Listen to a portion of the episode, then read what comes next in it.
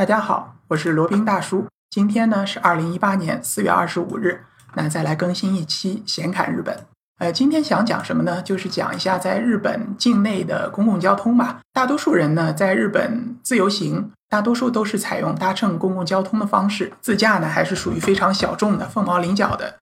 一种方式。所以说呢，今天就想把这个日本境内的公共交通给大家大致的梳理一遍。日本呢最有名的公共交通当然是新干线了。那个从七十年代开始，这个新干线就是成为贯通日本南北的一个交通大动脉。它的速度呢也非常快，应该是两百多公里、三百公里的样子吧。然后连接着大城市，从南从这个福冈、北九州一直到本州岛、广岛、大阪、这个名古屋、东京，到北方的这个仙台以及这个东北地区，是日本的东北地区啊，就是青森县那边。然后最近呢，还开通了从这个本州岛北面的青森到北海道的函馆的这个地下铁路，就是说海底隧道铁路。所以说，如果是想快速的到达目的地、方便快捷的呢，那新干线是一个比较不错的选择。但是新干线呢，有一个问题，就是它的价格啊特别贵，相比于其他的，比如说普通速度的铁路，也叫这个 JR 本线，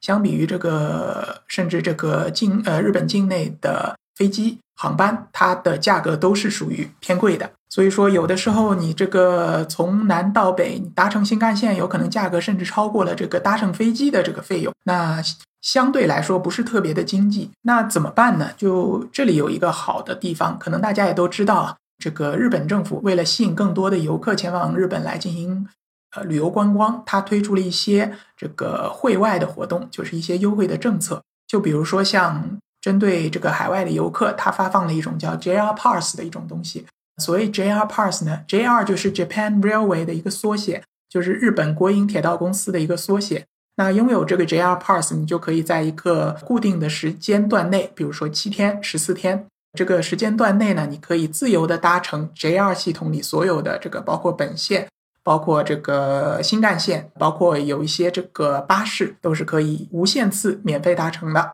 那这个费用呢，也不是特别的贵，相对来说还可以吧。啊，而且呢，这个 JR Pass 是只针对外国游客的，中呃日本的这个国内的日本人呢是不能买这个 JR Pass 的。那如果是你这个搭乘 JR 线路的可能性或者时间或者车次会比较多，时间比较长的话呢，那北买 JR Pass 是一个比较经济的选择。在那个各大的这种旅游类的网站，比如说携程啊、飞猪啊什么。还有一些那个日本的这些旅游类网站上面呢都有购买，或者在万能的淘宝上应该也是可以买到的。然后基本就是买完以后呢，他会给你一个小册子，然后上面写着 JR Pass。然后到了日本以后呢，呃，随意的找一家 JR 的这个售票柜台或者服务柜台换取真正的这个 JR Pass，并且激活。如果你是要准备是做这个指定席，就是说把所有的位置都定好的话呢，那同样也是在。领取 JR Pass 的时候，要求工作人员给你指定。如果是不需要的话那，你就可以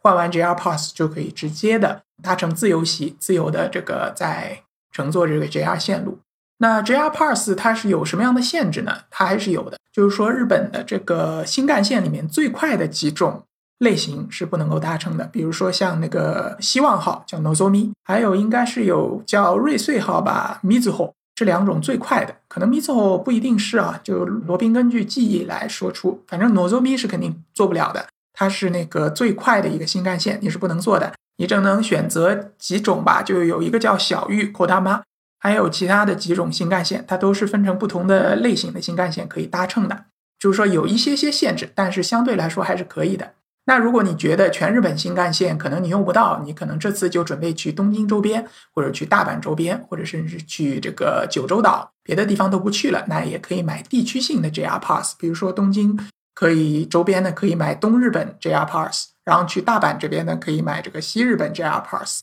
然后九州这边可以买九州的 JR Pass，甚至你可能只在九州北部走的，你就买北九州的 JR Pass，可以相应的有。不同各呃各种各样的这个套餐，然后它的价格呢比全日本的 JR Pass 要便宜一点。OK，那北海道这边有没有新干线呢？实际上是没有的。北海道这边只有 JR 线，没有新干线，所以速度还是相对来说比较慢的。可能是考虑到当初当地这这个这个积雪的可能性比较多，如果是车速过快的话，容易引起这个交通事故吧。所以说当地是没有北海道当地是没有这个新干线的，只有 JR 线。那在北海道也可以买这个北海道的 JR Pass，也是比较方便经济的一种选择。OK，那除了这个铁路。除了 JR 线以外呢，还有其他的什么选择呢？那还有一些就是私铁。所谓私铁呢，就是私营公司、私人所这个建造或者运营的铁路。比如说在大阪周边去京都和去那个奈良的，都是由私铁运营的。呃，从那个东京出发前往这个箱根的，也有一条叫小田急的这个铁路，也是这个私铁。它是从东京出发前往这箱根附近的一个叫小田园的城市。它是这个私人运营的，所以说日本的这个铁路啊，不一定都是国营的，不像我们国家是都是国营的。铁道铁道部的现在应该叫铁铁路总公司，它运营的。它日本呢，既有私人运营的，也有这个国家运营的。那所以说呢，你如果持着 JR Pass 想要去搭乘这些私铁呢，那是不可以的，你还是要老老实实的买票进站。才可以，所以说你在买 JR Pass 的时候，最好事先做一个规划，心里有个底，要搭乘的线路到底是 JR 线居多，还是私铁居多，还是说各有各占一些比例，那来做到心中有数，买这个 JR Pass 是不是真的能够省钱？如果是不能省钱的话，那你就直接是随到随买票吧，这样的话可能反而是更经济一些。OK，那说完了这铁路线，那接下来就是巴士线，巴士线呢就包括了就是急行线。还有那种晚上的走的那种红眼巴士，就是从晚上它是那个开比较长途的路程的，然后路上都是可以有那种几乎可以放倒的椅子，可以让你睡觉，然后第二天天一亮差不多就到了这样的一种选择。呃，这是叫急行线。那还有一些就是叫那个路线巴士。所谓路线巴士，就和我们中国国内的公共汽车差不多，就是说它也没有预先订票的这个机制，都是你等在站台。它的车辆上来以后就随到随走，有的是根据这个路程的远近来支付车费，有的呢就是直接是呃一次性的，就是统一的价格来支付费用。那就举个例子啊，从这个呃东京的新宿站出发，前往这个呃富士山脚下的河口湖，有一个那个急行巴士可以搭乘的，从新宿这边应该是叫京王线吧，搭乘巴士只需要两到三个小时，这就可以到达富士山脚下的河口湖站。也是比较方便，价格呢比小田急铁路要更加便宜一些，然后时间呢也不会花的更多，所以说在这种情况下选择急行巴士也是一种不错的选择。那这种路线巴士呢，就还是以富士山为例啊，富士山脚下呢有很多这个绕着富士山山脚底山路的这边的这种路线巴士，它一般是顺着这个富士五湖进行一个环线的一个路线，那你可以等在车站这边，它有一个大致的一个。一个时间表，但是这个时间呢不会太准，除非是你是终点站或者起点站，可能它就是比较准的。那如果是不是的话，路上可能会有一些出入，因为毕竟这个路上的行车不可能做到百分之一百这个准时。那这里再说到准时，要再说回去，日本的这些 JR 铁路新干线可以说是非常非常准时的。你在候车的时候，它在站牌上也会经常会显示，比如说这一班车次它会晚一分钟到站。它即使晚一分钟或者早一分钟，它都会及时的告诉你，那让你做一些相应的调整。然后在日本有很多这种 app，呃，就比如说像那个成化案内啊，像这个 Google Google Map，它都有这样的非常精确的呃每个车次的到达时间的时间的预测以及出发时间的预测，然后你就可以看着这些 app 来做到心中有数，不误车，呃，准时的上车，准时的下车。OK，然后说完了这个系统，说完了巴士系统，包括机芯巴士和路线巴士。那日本还有一个系统呢，就是地铁系统。地铁系统呢，就是在各大这个都市圈及各大城市里面都有的地铁。就最有名的当然是东京地铁了。那可能没有见过东京地铁的，是很难想象出它这种密如蛛网式的这种地铁线路的密度。呃，东京地铁呢也是有很多这个系统的，有那种叫都营地铁，然后还有其他的一些这个地铁线路，它不一定是一家的，有可能还有一些私人开开通的这个地铁。嗯，然后还包括一些在路面上这个开的这个有轨电车，这个在东京应该是没有的，在那个广岛罗宾是乘过一次。它是在路面上的有轨电车，在就是说在日语里它就不叫地铁，它叫这个电车联想。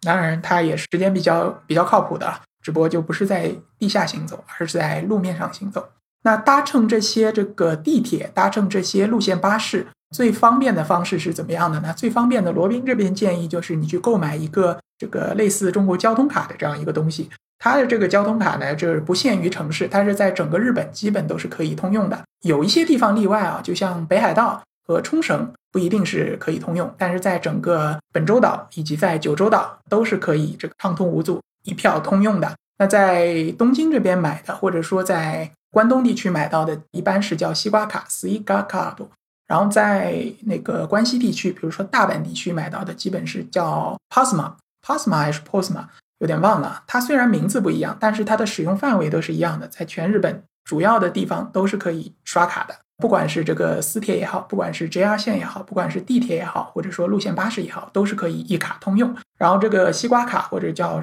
posma 卡都可以在这种便利店里面也可以进行消费，所以说也是非常方便的。最近几次罗宾如果是去日本需要搭乘公共交通的话呢，都会使用西瓜卡，而不会去使用那种比如说。呃，一天的这种通卡，或者说这个天的这样的通卡，有的时候东算西算，东东城西城，可能还不如使用西瓜卡来便宜一些。因为西瓜卡，西瓜卡使用的话，它是也是有一个小小的折扣的，好像是九几折吧，嗯，但是也并不多，但总归聊胜于无嘛。OK，然后说完了地铁，说完了这些线路，那还有什么其他的一些公共交通呢？其他的那就是飞机了。日本国内的航线呢，呃，主要的最主要的就是两个了，一个是那个全日空 ANA，一个是那个日本航空 Japan Airline。这两个呢都是属于服务非常好，然后空姐也很漂亮，然后这个这个舱内的环境也非常的干净整洁，然后基本误点率也非常低，非常的这个值得的这样一个航空。航班，然后还有夹杂着一些其他的廉价航空，就比如说日本内部应该有一个叫蜜桃航空吧，不确定这是航日本的还是台湾的，主要是在日本境内服务的。然后还有在这个我国的春秋航空，在日本也有一个分公司，是主营这个在日本国内的这个航空航班的，那就各有特色了。这个廉价航空可能它这个票价相对来说比较便宜一点，但是它各方面的限制比较多，比如说你这个免。免费的行李托运额啊，呃，比如说你那办理登机卡这个人员啊，可能廉价航空都会比较少一点，有的甚至需要你这个自助全自助的来进行自己 self service 的，所以说有会有一些不便。那呃，像全日空、日本航空呢，它虽然价格有可能会偏贵一些，但是呢，它的各项服务都是非常到位的。这里提一点啊，就是说，那如果是要搭乘这个日本境内的航班的话呢，怎样买到比较便宜的价格呢？有两呃两个窍门，第一个呢就是早一点订票，在这个日本这些航空公司，像那些全日空 Japan Airline，它的官网上，如果你提早订，一般都是有很便宜的机票的。嗯，像在廉价航空，一般也是订的越早越便宜嘛。另外呢，像这个日本航空和全日空的话呢，也是响应日本政府对于吸引海外观光客的一个需求吧，它也有推出专门针对海外观光客的这样一个特殊的优惠套餐。如果是你是搭乘，呃，你是持有这个日本短期签证来日本观光的话，你可以通过它这个官网来买到一个，就是说单程五千四百日元，五千四百日元大约相当于三百人民币左右的这样一个单程的国内航班。比如说从大阪飞东京，正常的话，它可能日本人要买的话，这样一个航班可能需要七八百人民币。那如果你持有这日本的这样旅游签证，然后作为一个外国游客的身份，在他们官网上买的话，统一价格都是五千四百日元，那就相当于，呃，按照现在的汇率，可能三百元都不到一点，非常的经济实惠。这个窍门大家可以去这全日空以及呃 Japan Airline 上面自己去自行体会。那如果有需求的话，罗宾也可以提供这样一个代购的服务，当然是要收取一定的服务费的。如果你自己的日语或者英语足够好的话，当然也可以自己去购买。完全没有什么障碍的。罗宾这里还是希望大家就是 self service 嘛，自己动手丰衣足食。窍门告诉大家，怎么样做还是要看个人的嘛。有些人可以做到这个花很少的钱，这个玩到非常多的地方。就像这个罗宾也经常听的一个播客《酸菜馆》里面的这位王掌柜，就是罗宾非常崇拜的省钱达人。既能做到非常省钱，然后在前往日本、前往美国的这样一些行程当中，又能够玩得非常的尽兴。罗宾是表示非常非常的佩服。好，那说完了航空航班这样的一个公共交通，那还有什么其他方式呢？还有就是前面也前几期节目也提到过的，就是日本的 taxi。日本的 taxi 呢，它服务当然是非常到位了。它的这个这个车型呢，基本都是这种老的皇冠车型。然后司机呢，一般都是上了年纪的老大爷，可能有五六十岁、六七十岁，戴着白手套，一丝不苟。然后这个服务态度也非常的好，但是唯一的一个缺点呢，就是价格非常非常的贵。基本上相对于这个上海而言呢，至少要贵个三四倍左右。打个比方，从这个上海浦东机场到这个上海市内，呃，如果是打车的话呢，一般是需要两百人民币左右。那同样的，从这个东京的成田机场到东京的市内，如果打车的话，需要多少钱呢？说出来你可能不相信啊，差不多需要一千人民币左右，甚至更高。这么比起来，差不多跟上海比较差了五倍左右啊。所以说这个费用还是非常的昂贵的。当然，如果你这个碰到青黄不接，或者说碰到这个公共交通实在无法满足的话呢，也可以搭乘一下。有一次罗宾是去奥特莱斯呢，没有公共交通可以选择，也就是搭了这个 taxi，应该是三四公里路，大概收了五十块钱吧。啊，相对来说还可以，虽然有点肉痛吧，但总算至少它有这么个服务嘛。OK，那呃，日本这个公共交通那说的差不多了，那再补充一下前面还没有提到的。一些这个一些这个公共交通，就比如说像北海道，北海道这边呢，它也是有罗宾前面提到的这个铁道线、JR 线以及巴士。那还有其他的一些选择啊，就比如说像包车啊，比如说像那自驾啊，当然也是都都是可以的。因为北海道确实它的公共交通不如像在东京、大阪那样丰富，你这个包车也是可以作为一个选择。然后在那冲绳呢，冲绳它的公共交通就更加的这个让人有一点这个无语了。东京呃那个呃冲绳这边呢，它是没有这个 JR 线的，没有铁路线的。然后冲绳境内呢，也只有一条，有且只有一条这个有轨电车，应该是叫轻轨啊，就这么一条，从这机场一直通到这冲绳的市内，冲绳市中心就这么一条线。其他的地方呢，都是要搭乘这种高速巴士或者搭乘这种路线巴士才能够到达的。那碰到这种情况呢，那罗宾就建议你要么还是包个车吧。因为这个冲绳是一个南北非常狭长的一个地方，虽然它的面积不大，但是南北呢应该是有一百多公里左右。如果你想要从南到北走的话，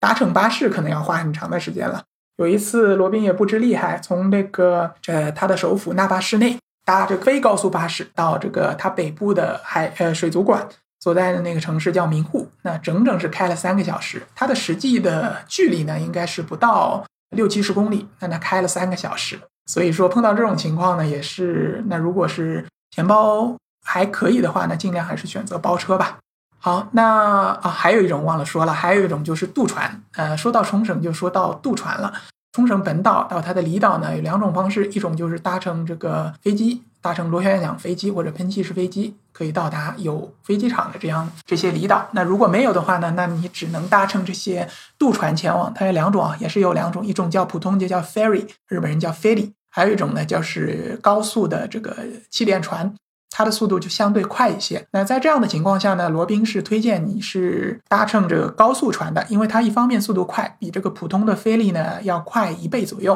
另外一方面呢，在海上它的波浪颠簸也会轻一些。对于喜呃容易晕船的朋友呢，可能是一个福音。那当然了，你如果想要。这个享受这种在海上这个随着波涛上下浮动，然后欣赏这个海天一线、这个海清天蓝的这样一种景色的这种过程的游客，当然也可以选择这些 ferry 了。呃，游如果运气好的话，说不定还能看到这个鲸鱼呢。当然，这是要运气好的情况下的啊。好，那基本上把日本所有的公共交通的一些选择以及一些注意事项都讲了一遍，希望对大家到日本的这些自由行或者深度游有一些有用。好了，那今天的节目呢就先到这里，我们下期再聊。接下来呢是罗宾大叔的广告时间，罗宾大叔可以为大家提供如下的收费服务，包括日本自由行的咨询服务、日本深度游的私人定制服务，以及日本经营管理移民的咨询服务，还包括日本购房移民的咨询服务。另外呢还有另外一个领域啊，罗宾大叔还可以提供如下的服务。包括赴美生子、附加生子的咨询服务，赴美生子城市签的代办服务，以及美国、加拿大十年旅游签证的代办服务。除此以外呢，还有三个国家的移民代理服务，罗宾大叔也可以提供，包括南太平洋小国瓦努阿图共和国的投资移民项目，可以投资移民拿绿卡，或者直接投资移民拿护照。另外呢，我还有一个欧盟国家希腊二十五万欧元的购房拿绿卡的项目。这个项目呢也叫黄金签证项目，还包括另外一个欧盟国家塞浦路斯的三十万欧元购房拿绿卡的项目。以上所有的服务呢，和罗宾大叔的独家特别干货，都可以在罗宾大叔的个人官网三 w 点罗宾大叔的全拼点 com 上可以看到。您也可以加罗宾大叔的个人微信八二七四七九七零八二七四七九七零，向罗宾大叔本尊咨询相关的服务内容。添加时请注明从哪里获知罗宾大叔的微信号以及咨询的内容。谢谢大家。